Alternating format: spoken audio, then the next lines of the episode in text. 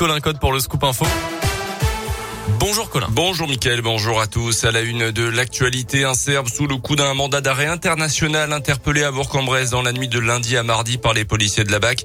Il était en train de fracturer une voiture en pleine rue. Il a alors pris la fuite avec son propre véhicule, manquant de percuter un des fonctionnaires selon le progrès et heurtant aussi un véhicule de la police.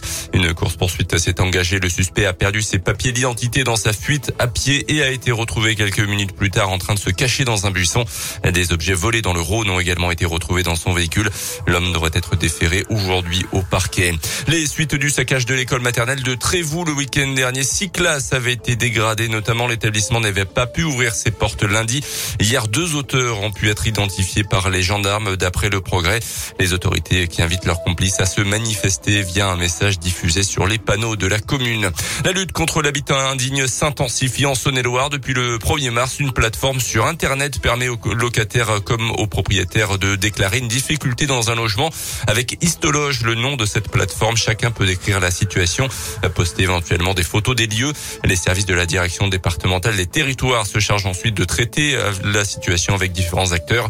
Une problématique importante dans ce département où 10 500 logements seraient potentiellement considérés comme étant indignes avec toutes les conséquences que cela peut avoir sur la santé et la sécurité des habitants.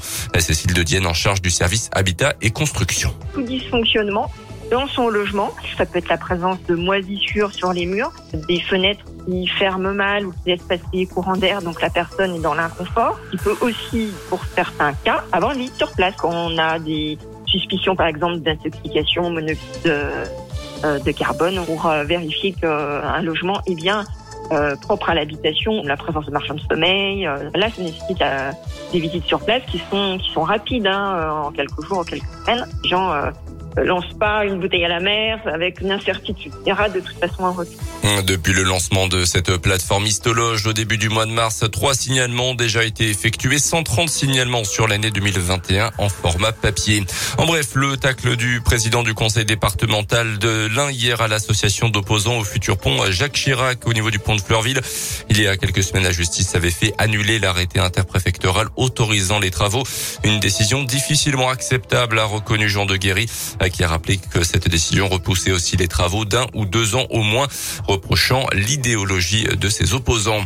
Dans le reste de l'actualité, à quelques heures de son discours cet après-midi devant le Parlement français, la nouvelle alerte lancée ce matin par le président ukrainien au sujet de Mariupol, ville du sud, port de sud du pays assiégé et bombardé depuis quasiment le début de la guerre. Près de 100 000 personnes sont actuellement piégées dans des conditions inhumaines, dénonce Volodymyr Zelensky parlant d'un état de siège total, sans nourriture, sans eau ni médicaments pour les habitants et sous des bombardements constants. Euh, de nouvelles sanctions économiques et financières doivent être adoptées demain par les pays occidentaux. Le président américain se rend d'ailleurs en Europe aujourd'hui. Notez que Total Energy a annoncé hier soir la fin de l'achat et de gaz et de pétrole russe d'ici la fin de l'année. Les sports du foot féminin de villes de la région présélectionnés par la Fédération française pour accueillir l'Euro 2025. Lyon et Grenoble, les dix villes retenues seront connues en juin prochain. Notez que la compétition ne se déroulera pas forcément en France puisque la Pologne mais aussi des pays scandinaves sont aussi candidats. Le pays hôte sera désigné au mois de décembre. On termine avec du basket et de l'Eurocoupe et la qualification pour la suite de la compétition s'éloigne très sérieusement pour la Gielbourg avec une défaite hier soir à domicile à Equinox face aux Allemands d'Ulm. 85 à 72.